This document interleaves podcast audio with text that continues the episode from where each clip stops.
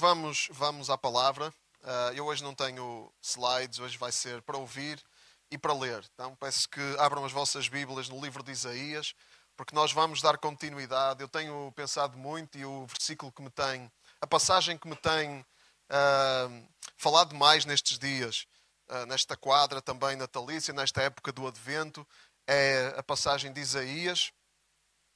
Isaías, aquela passagem sobre a qual nós já cantamos e, e não foi planeado. Eu também não sabia que, que, que, era esta a música que íamos cantar quando eu decidi este texto, uh, mas que fala disto de Pai da Eternidade, Príncipe da Paz, uh, que Deus é tudo isso, maravilhoso conselheiro.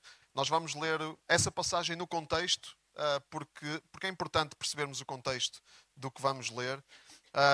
vamos abrir em Isaías quem tem a Bíblia para todos, que é a tradução que vamos usar, quem tem essa tradução da Bíblia para todos, vamos abrir em Isaías 8, 23.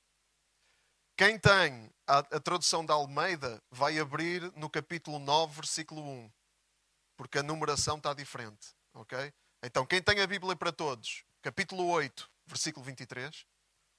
Quem tem Almeida, ou outra versão, capítulo 9, versículo 1. Ok?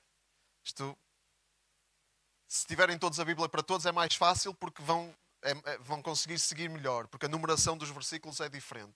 Então, se tiverem a Bíblia para todos, melhor. Se não tiverem, podem abrir já no capítulo 9, versículo 1. Mas, mas, mas nós vamos começar no 8, versículo 23. E eu vou ler aqui o texto.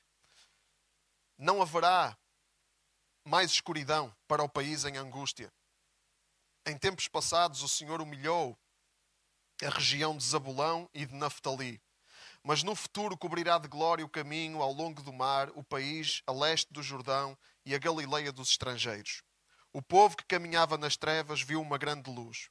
Habitavam numa terra de sombras e uma luz brilhou para eles. Acrescentaste alegria, ó Senhor, aumentaste o júbilo. Rejubilam diante de ti como se alegram no tempo das ceifas, como rejubilam ao repartirem os despojos.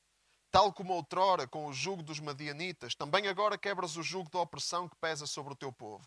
A vara que lhes rasga os ombros e o bastão do capataz de trabalhos forçados. A bota inimiga que, pesa, que pisa o solo com arrogância e a capa enrolada, tingida de sangue, serão queimadas e pasto do fogo. É que um menino nos nasceu, um filho nos foi dado. Deus colocou a soberania sobre os seus ombros. Os seus títulos são Maravilhoso Conselheiro, Deus forte, Pai da eternidade, Príncipe da paz. Ele vai alargar o seu domínio e governar em paz total sobre o trono de David e sobre o seu reino. Vai estabelecê-lo e consolidá-lo com a justiça e o direito, desde agora e para sempre. É isto mesmo que vai realizar o Senhor do universo com todo o zelo. Então, Isaías foi um profeta que viveu no reino de Judá, o reino do sul, que o reino de Israel estava dividido nesse tempo, durante o século 8 antes de Cristo anos 700 e tal. Uh, e durante esse período, foi um período de muita incerteza na região, muita insegurança, muita aflição, porque havia lutas, havia uh, ameaças dos impérios vizinhos, principalmente sobre uh, o império do Império Assírio no norte, que, que, já tinha nesta altura conquistado a parte norte do reino de Israel. e e havia muitos outros reinos à volta que ameaçavam Israel. Isaías profetiza para todos esses reinos, uh, para o reino do, do Egito, uh, no sul, uh, os caldeus, os babilónios, que depois iam conquistar a parte sul, o reino de Judá, né? mais tarde, no ano de 586, 87, iam conquistar a parte sul, onde Isaías estava a profetizar. então havia essas, essas ameaças todas, os assírios no norte, os caldeus no, no leste, os egípcios no sul e Israel ali no meio, já a ser conquistado, uh, já a perder território, já a perder a identidade nacional, uh, a sua identidade cultural, a ser diluída e mais tarde haviam de ser levados para o exílio também. Uh, Isaías é um livro, todos os livros da Bíblia são importantes, mas o livro de Isaías parece ser um livro uh, privilegiado pelos autores do Novo Testamento. Porque no Novo Testamento há mais de 400 referências ao livro de Isaías. Uh, feitas pelos evangelistas, pelos apóstolos. Jesus, Jesus cita Isaías, Pedro cita Isaías, João cita Isaías, Paulo cita Isaías. Por causa de quê? Por causa das suas profecias, chamadas profecias messiânicas. Isaías aponta muito, de uma forma muito evidente, muito clara, para Cristo, para o Jesus que havia de vir, para o Messias que havia de vir. E é precisamente isso que nós temos nesta passagem. Esta é uma das passagens mais citadas, até falamos nela na nossa festa de Natal, para falar da vinda de Jesus ao mundo.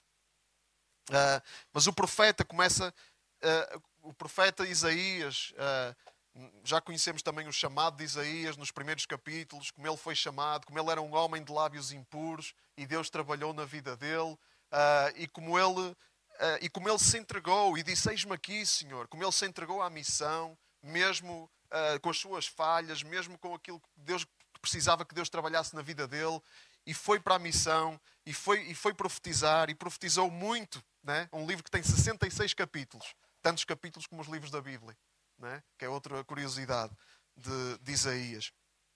Uh, e profetiza num tempo de muita aflição. Mas no tempo da aflição, ele fala de esperança. Versículo 23 do capítulo 8, o que é que ele começa por dizer nesta, nesta parte? Não haverá mais escuridão para o país em angústia. É? No tempo da aflição, não haverá mais escuridão para o país em angústia. Em tempos passados, o Senhor humilhou a região de Zabulão e de Naftali, mas no futuro cobrirá de glória o caminho ao longo do mar, o país a leste do Jordão e a Galileia dos estrangeiros. As terras de Zebulão e Naftali eram as terras mais a norte, eram as terras que estavam a ser conquistadas, devastadas pelo Império Assírio. É? Essas terras uh, estavam humilhadas, mas no futuro, diz Isaías, essas terras conhecerão, seriam o cenário de uma glória maior do que Israel jamais tinha conhecido, do que o mundo jamais tinha conhecido. Qual seria essa glória dessas terras de Zebulão e Naftali, que se chamam também a Galileia dos estrangeiros? Qual seria essa glória? O evangelista Mateus cita esta passagem, ele fala desta passagem precisamente em Mateus 4,15. Mateus 4,15 diz exatamente isso. Uh, na Galileia dos estrangeiros, Deus iria trazer luz. E, e ele estava a anunciar quem?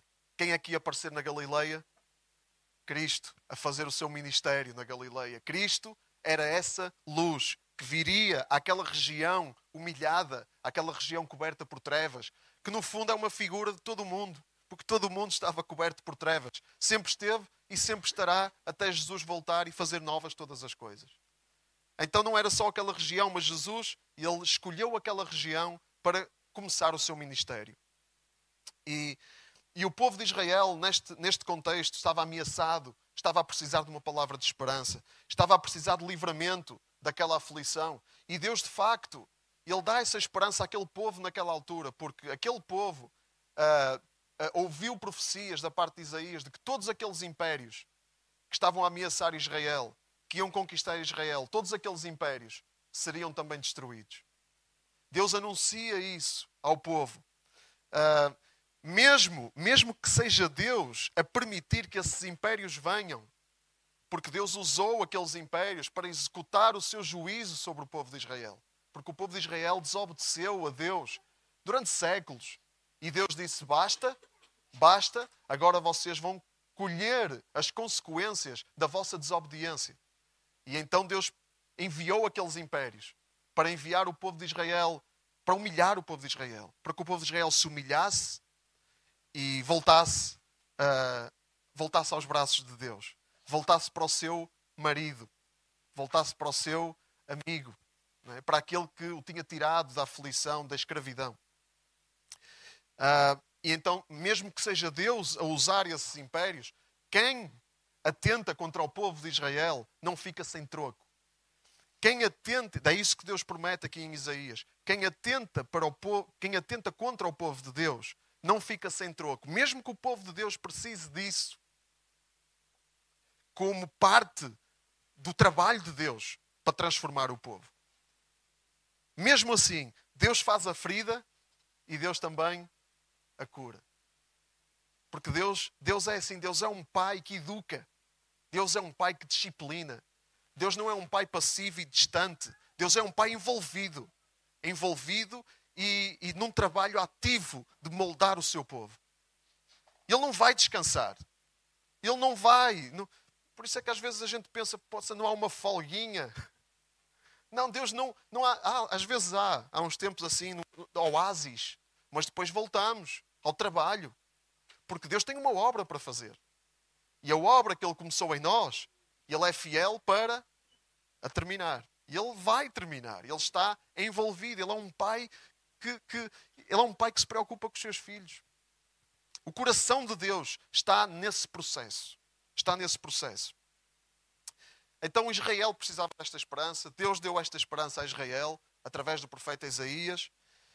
Mas Deus queria, Deus queria falar de alguma coisa muito mais gloriosa do que vitórias militares, do que impérios que iam perder o poder. Deus queria falar de muito mais do que territórios que iam voltar a ser a, a pertencer ao povo.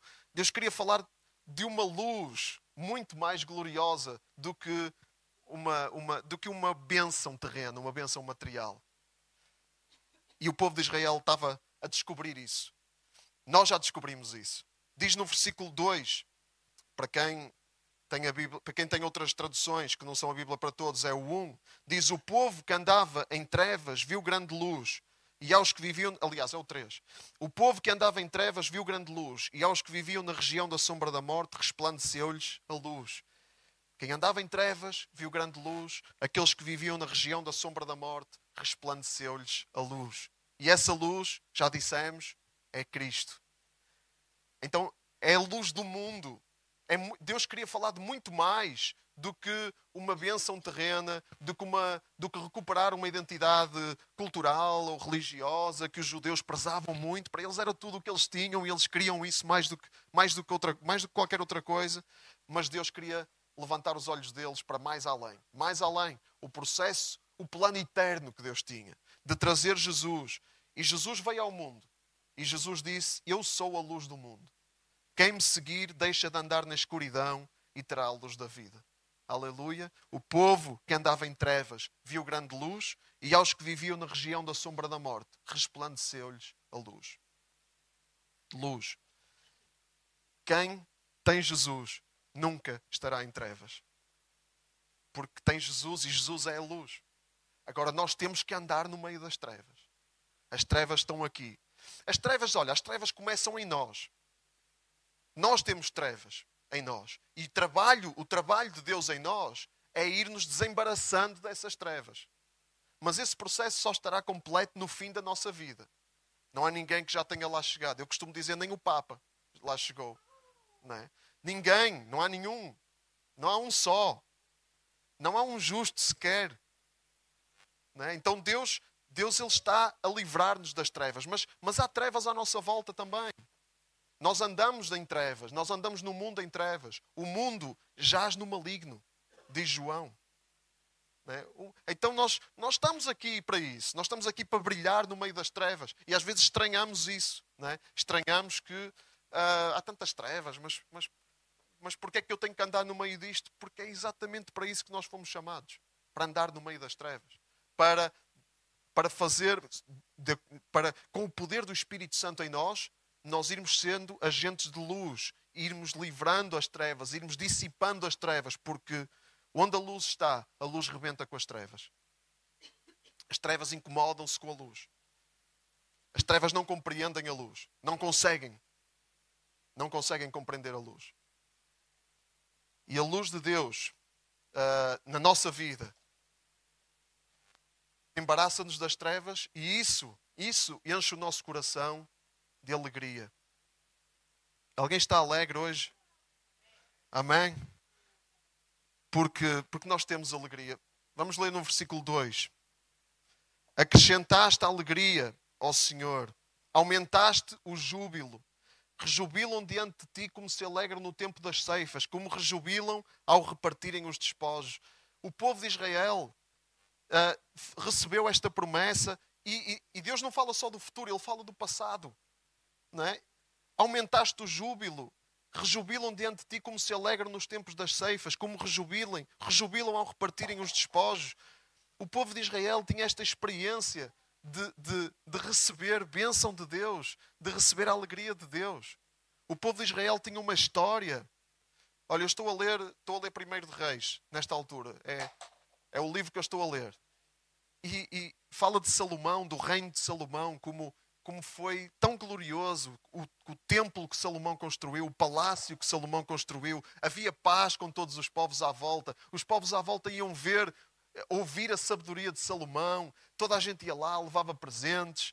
Ele, ele casou com a filha do faraó, Salomão, para fazer paz com o Egito. E levou a filha do faraó para Israel. Uh, e ela habitou, e ele construiu uma residência para ela lá no palácio, uh, e, para fazer a paz. E, e, Salomão foi um rei que soube manter a paz. Soube manter a paz. E, o, e, era glorioso, e o povo de Israel viveu isso. O povo de Israel viu bênção de Deus. O povo de Israel viu. viu uh, o povo de Israel sabia e conhecia a história de como os israelitas foram libertos da escravidão no Egito havia todas as evidências de que Deus ele estava com eles e que Deus é uma fonte de alegria, de proteção, de bênção, de prosperidade. E Deus prometia-lhes isso. Mas, mas não é só isso. Há aflição. Mas no meio da aflição, há esta promessa de Deus: alegra-te. Alegra-te naquilo que tu já viste de Deus Alegra-te por causa daquilo que tu sabes que Deus já fez e alegra-te por aquilo que tu sabes que Deus vai fazer, porque se Ele fez, Ele é poderoso para voltar a fazer. Ele é o mesmo, ontem, hoje e eternamente. Então, no meio da aflição, alegramos-nos na esperança. Man, nós vivemos num mundo extremamente ansioso. Sabem qual é a estimativa de pessoas com sintomas de ansiedade no nosso mundo? À volta de 400 milhões. À volta de 400 milhões de pessoas relatam sintomas de ansiedade, sintomas clínicos de ansiedade. O mundo está mergulhado em ansiedade. E o que é ansiedade? Ansiedade é sofrer por antecipação. Nós sofremos por alguma coisa que nos preocupa, que sabemos que poderá acontecer e não sabemos se vai acontecer, e, e preocupamos-nos e ficamos, uh, às vezes, com o nosso coração aflito e preocupado, e às vezes mergulhamos-nos nisso e não conseguimos sair disso e desenvolvemos perturbações de ansiedade clínicas e precisamos de tratamento porque ficamos presos, cativos desse sentimento. Então o mundo sofre por ansiedade, o, número, o mundo sofre por antecipação, mas o povo de Deus alegra-se por antecipação. O povo de Deus conhece a alegria que Deus já trouxe, que Deus continua a trazer e que Deus vai trazer sempre, porque Deus é, Deus é essa fonte de alegria que nunca se esgota é a fonte de alegria que nunca se esgota. Lemos lá em Neemias que a alegria do Senhor é a nossa. A alegria do Senhor é a nossa força. Quando perdemos a alegria, perdemos a força. Quando, perdemos, quando nos distanciamos de Deus, perdemos a força. Desanimamos, caímos, desenvolvemos, começamos a desenvolver, uh, uh, o nosso coração começa a ser começa a ser afetado pelas trevas, começa começa a ser envolvido pelas trevas, pelas nossas próprias trevas que nós temos cá dentro e que tem que ser a alegria do Senhor a limpar. E a alegria do Senhor não é uma alegria de um, de uma, de um pensamento positivo, de um otimismo. A alegria do Senhor é uma fonte que está em nós, que habita em nós, se nós temos o Senhor Jesus a viver em nós. Porque quem não tem o Senhor Jesus a viver em si, não tem a fonte de alegria em si. E por isso é que também temos gente deprimida, temos gente uh, afundada em tristeza por esse mundo fora. É outra das, das pandemias do nosso tempo, a depressão. Mas a alegria do Senhor é a nossa força. Amém? E, e como é que a nossa alegria é perfeita? Como é que a alegria de Deus se torna perfeita em nós, se aperfeiçoa em nós? João 15, vamos abrir aí. João 15, versículo 9.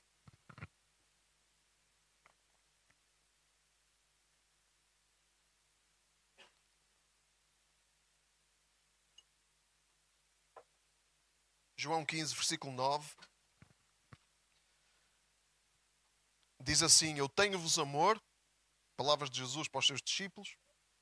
Eu tenho-vos amor como o Pai me tem a mim.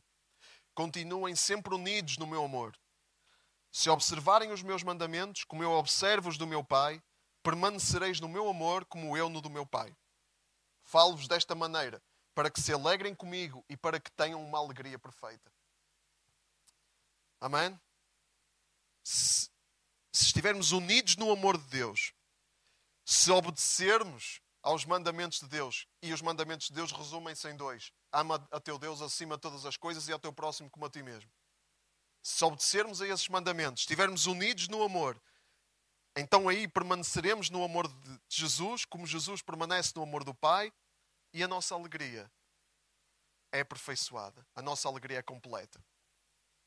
Então, nós, nós uh, a chave é esta, irmãos, é estarmos unidos no amor, estarmos unidos no amor e obedecer aos mandamentos de Deus, que são o amor. Os mandamentos são o amor. Amá-lo a Ele acima de todas as coisas e amar os outros como a nós mesmos. Então, se nós permanecermos aí, a nossa alegria é completa. Fora disso, a alegria enfraquece.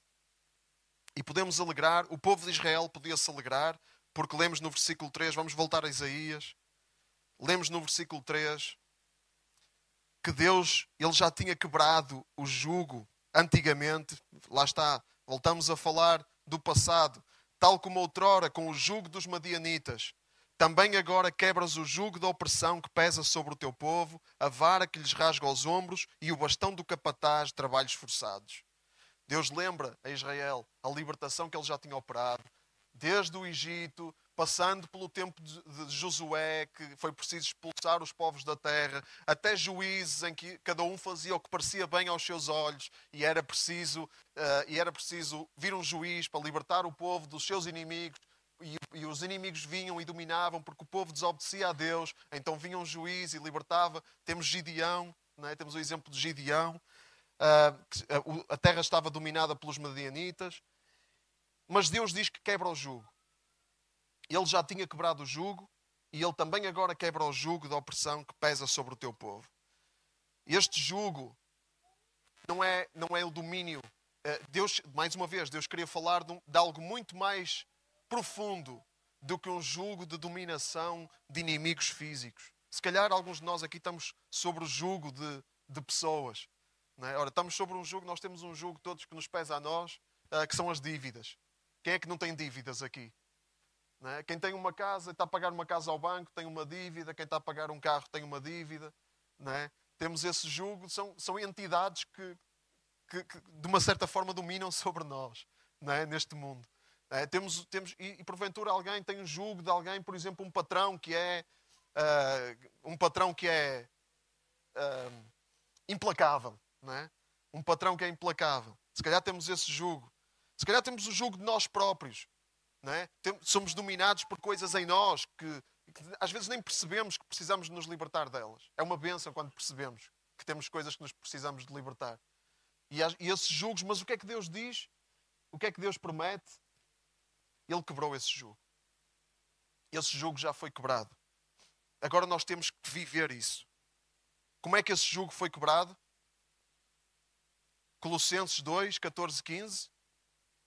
Colossenses 2, 14, 15. Deus anulou a conta desfavorável das nossas dívidas, a qual nos condenava segundo a exigência da lei. Estávamos debaixo do jugo da lei. Não conseguíamos obedecer à lei, mas Deus anulou a conta desfavorável das nossas dívidas, que nos condenava segundo a exigência da lei. E Ele acabou com essa conta como? Cravando-a na cruz. Venceu as autoridades e os poderes humilhou-os publicamente e levou os prisioneiros em sinal de triunfo por meio de Cristo. Ele venceu todos os poderes e autoridades que exercem julgo sobre nós. Essa vitória já foi conseguida na cruz. Agora o que é que nós temos de fazer? É viver isso na nossa vida. E isso é um processo. Isso é um processo, mas Deus, mais uma vez, Deus está ativo nesse processo. Se estivéssemos sozinhos nesse processo, estávamos debaixo da lei, não tínhamos hipótese. Estávamos debaixo do jugo da lei que nos condenava. Mas nós não estamos sozinhos nesse processo se temos Cristo. Se temos Cristo, nós, nós uh, beneficiamos da vitória dele na cruz. Irmãos, é bom isto para o novo ano? É bom isto para 2024? Renovarmos o nosso entendimento, renovarmos a nossa lembrança disto? Que a vitória já foi conseguida? Foi para a liberdade que Cristo nos libertou. Cristo libertou-nos para a liberdade. Está em Gálatas 5.1. Portanto, permaneçam firmes e não se deixem submeter novamente a um jugo de escravidão. Porque os Gálatas estavam-se a submeter novamente ao jugo da lei.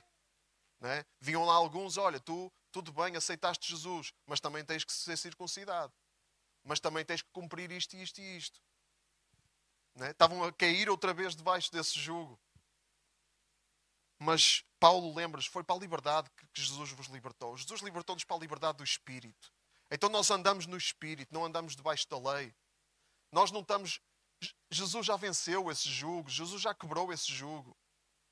Então temos toda a liberdade em Cristo, irmãos. Uh, a, nossa, a, nossa, a nossa liberdade, os nossos limites são o amor. O amor a Deus e o amor ao próximo. É isso que nos limita. Mas vivemos nessa liberdade do amor, de sermos dirigidos pelo Espírito de Deus dele nos dizer, do Espírito de Deus, ele, ele escreve a lei de Deus nos nossos corações e nós sabemos, nós vamos perceber o caminho. Há coisas que são óbvias, é pecado, é pecado, é pecado. Há coisas que não são óbvias, são decisões. Não é, não é pecado, é pecado se desobedecermos a Deus. Se Deus tiver algo para nós, uma direção para nós e nós seguirmos outra. Mas não vivemos na lei, nós vivemos a buscar o Espírito de Deus. Como é que Ele nos quer guiar? Como é que Ele nos quer dirigir? Como é que Ele dirige, quer dirigir a nossa vida? Qual é a direção? Temos liberdade em Cristo. Temos, sim, temos lutas, temos dificuldades, temos áreas de pecado na nossa vida que precisamos de trabalhar, que precisamos de nos desembaraçar, temos trevas na nossa vida, precisamos da luz de Deus para dissipar essas trevas, mas mas temos a liberdade de Cristo. Mas temos o Espírito de Deus. Então não vamos viver como vítimas, porque Deus está no controle da nossa vida. Não vamos viver como vítimas.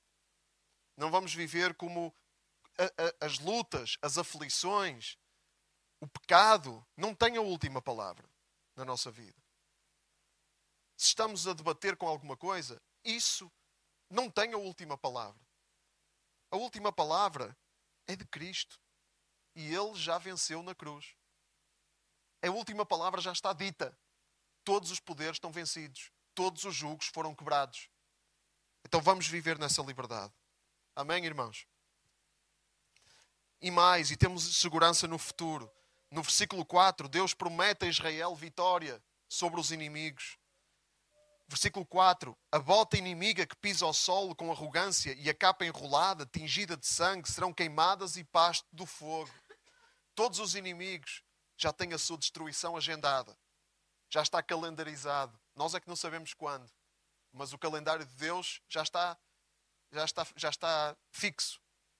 Todos os inimigos vão ser destruídos. Os dias das trevas estão contados. Tanto as trevas em nós como as trevas à nossa volta. Estão contados. Então no futuro também há esperança. No futuro, há, olhando para o futuro, nós não temos que ficar ansiosos olhando para o futuro, nós temos que descansar. Porque Deus é connosco. E se Deus é por nós, quem será contra nós? Mas como é que tudo isto começa? Como é que todo este plano começa?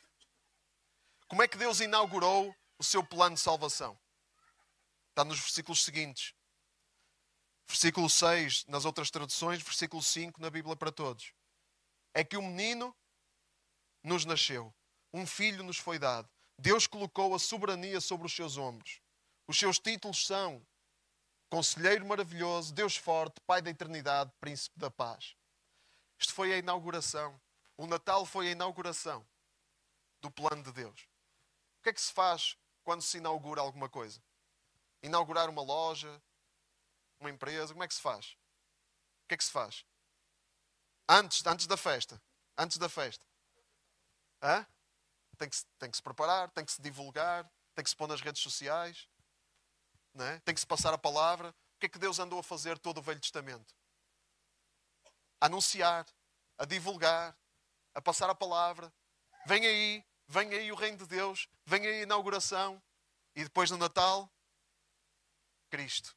Um menino nos nasceu, um filho se nos deu. Ele deu-se, ele veio até nós. Um, um menino, um menino que tem a soberania sobre os seus ombros. O governo está sobre os seus ombros. Aquele menino frágil na manjedoura no Natal tinha todo, todo, todo o governo, todo o governo do universo sobre os seus ombros. Nós olhamos, vemos um bebê.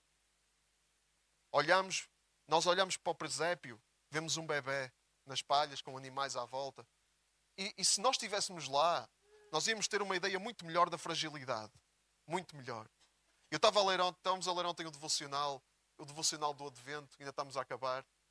E, e, e, a viagem de Maria, a viagem que Maria teve a fazer, teve, teve que fazer. Uma mulher grávida, prestes a dar à luz, sentada num burro, durante dias, uma viagem de dias. E depois chegar lá e não ter um sítio decente para descansar. Eu nunca, nunca, eu não sou mulher, por isso nunca tive grávida. Nunca tive grávido e, e, e nós ainda nós não acreditamos que os homens podem engravidar. Né? Já há muita gente que acredita nisso, nós não acreditamos nisso. Uh, então as, as, mulheres sabem, sabem, as mulheres que já engravidaram, nem todas, né? mas que já engravidaram têm esta experiência e sabem o que é, o desconforto. Né? E depois chegar, não havia médicos, não havia anestesia, não havia epidural. Foi tudo natural. Né? Maria e José ali, e Jesus nasce no meio daquela porcaria toda. Sem cuidados de higiene, sem esterilização. E Maria podia pensar: mas porquê é que eu tenho que passar por isto? Não é Filho de Deus. Não é o Filho de Deus. E Deus não, não providencia assim um carrinho, uma carroçazinha confortável para a viagem, ao menos. Deus não providencia, sei lá, um quartinho, um quartinho decente. Tem que deitar Jesus numa manjedoura. Mas Maria não, aparentemente não ficou surpreendida com isso. Era o plano de Deus. E para Maria, o plano de Deus ia-se cumprir da maneira que Deus quisesse. Não era como ela queria. Não era como ela esperava. Deus tinha a última palavra. E ela submetia-se à palavra de Deus e à forma de Deus fazer as coisas. E Jesus veio assim. Mas aquele menino, aquele menino frágil, ali no meio da porcaria, na manjedoura, tinha o governo sobre os seus ombros. O governo do universo sobre os seus ombros. E os títulos dele são Maravilhoso Conselheiro, Pai da Eternidade, Deus Forte, Príncipe da Paz. Então nós, nós temos estes títulos. É? Nós olhamos para aquele bebê e ele tinha estes títulos.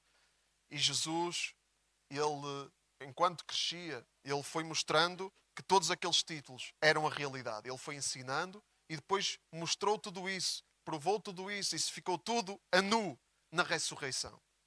Ele ressuscitou e todos viram que ele venceu a morte e que ele veio para vencer a morte e todos os inimigos de Deus. E ele provou que ele é o maravilhoso conselheiro. E nós vivemos debaixo do governo desse maravilhoso conselheiro. Então vamos buscar a Deus neste novo ano, vamos buscar a Deus. É? Vamos aproveitar a virada, é só, é só mais uma volta ao sol. Não é, não, nada muda, vai continuar tudo igual, mas nós podemos mudar. Vamos aproveitar é? para mudar, para buscar a Deus, buscar os seus conselhos. Deus forte, vamos aproveitar para renovar o nosso entendimento que Deus é forte, Ele tem todo o poder. Podemos confiar nele, que Ele é Pai da eternidade, que nada o surpreende, nem o passado, nem o presente, nem o futuro, nada lhe escapa. Ele conhece todas as coisas e Ele é o príncipe da paz. Vamos viver nessa paz. Vamos viver nessa paz. Eu quero viver nessa paz. E eu quero viver na paz do príncipe da paz. E então nós temos tudo isto em Jesus, neste bebê que cresceu, que morreu na cruz, que, que quebrou o jugo sobre todos os inimigos, que ressuscitou e que agora nos enche da sua luz que nunca se esgota. Terminando no versículo 6 ou 7, se tem outras traduções, ele vai alargar o seu domínio e governar em paz total sobre o trono de David e sobre o seu reino. Vai estabelecê-lo e consolidá-lo com a justiça e o direito desde agora e para sempre. É isto mesmo que vai realizar o Senhor do universo com todo o zelo. O povo de Israel tinha esta esperança de que o trono de David havia de ser restaurado, mas Deus ia fazê-lo de uma maneira que eles não esperavam. O descendente de David era o pai da eternidade. O descendente de David era o príncipe da paz. E o trono dele nunca, nunca, nunca seria destruído. O trono dele vai perdurar. Estabelecê-lo e consolidá-lo com a justiça e o direito desde agora e para sempre. Jesus está no trono. E ele nunca sairá desse trono. Ele é o Rei dos Reis, o Senhor dos Senhores. E é isto mesmo que vai realizar o Senhor do Universo com todo o zelo. Então, nós podemos viver nesta paz todos os minutos da nossa vida e podemos ter os corações cheios de esperança. Eu preciso desta palavra. Alguém precisa desta palavra? Alguém precisa de gravar isto no coração? Então vamos orar, irmãos. Vamos orar para Deus gravar isto no nosso coração. E que nas alturas da aflição, nas circunstâncias difíceis, nas lutas, nas dores, nós possamos olhar para Ele. Porque Ele é que tem que ser o centro da nossa vida. Ele é que tem a última palavra. Ele é que tem a última palavra. Que Deus grave isto nos nossos corações, nas nossas mentes.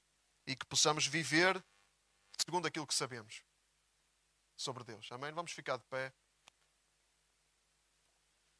E vamos orar. A hora vai adiantada. E os irmãos querem preparar a festa de Ano Novo. Vamos orar. Pai querido, Pai da eternidade, nós, nós pedimos a tua revelação, uh, pedimos uma revelação fresca a cada manhã da tua palavra, Senhor. Uh, que, que isto não seja apenas um texto distante, não seja apenas palavras num papel, numa imagem, mas que isto seja a realidade da nossa vida, Senhor. Dá-nos graça para vivermos segundo esta realidade. Perdoa-nos, Senhor, quando nós nos afastamos desta verdade, Senhor. Perdoa-nos quando nós tomamos sobre as nossas mãos uh, o estabelecimento da paz. Senhor, e ajuda-nos a confiar que Tu vais estabelecer a paz. Mas ajuda-nos também, Deus, a cumprir o Teu chamado, porque Tu chamaste-nos para ser luz a luz da verdade, a luz da esperança, a luz da justiça. Então nós temos algo para fazer, Senhor. Dá-nos força e coragem, Pai, para fazer aquilo que sabemos que somos chamados para fazer. Pai, e sem medo dos poderes, dos poderes das trevas, sem medo da oposição, porque já foram vencidos. A oposição já foi vencida, uh, os poderes já foram vencidos, foram humilhados uh, em sinal de triunfo, foram levados prisioneiros. Deus, e tudo isso foi conseguido em Cristo, Senhor. Então nós te louvamos e te adoramos, principalmente pela dádiva de Cristo, porque é em Cristo que nós temos acesso a tudo isto também. Em que nós participamos em tudo isto também. Possamos levar isto para o novo ano que agora uh, começa. Deus, uh, é, só, é só um mês novo que entra, é só mais uma volta ao sol, mas que possamos aproveitar isto para, para um virar de página na nossa vida, Senhor. Possamos aproveitar isto, Senhor, para uh, fazer uma retrospectiva, um exame, Deus, e apontar as nossas baterias para aquilo que tu ainda queres fazer. Senhor, e que possamos estar dispostos e disponíveis uh, para que tu trabalhes em nós, faças a tua obra em nós e através de nós para a tua glória. Em nome de Jesus, Senhor. Amém.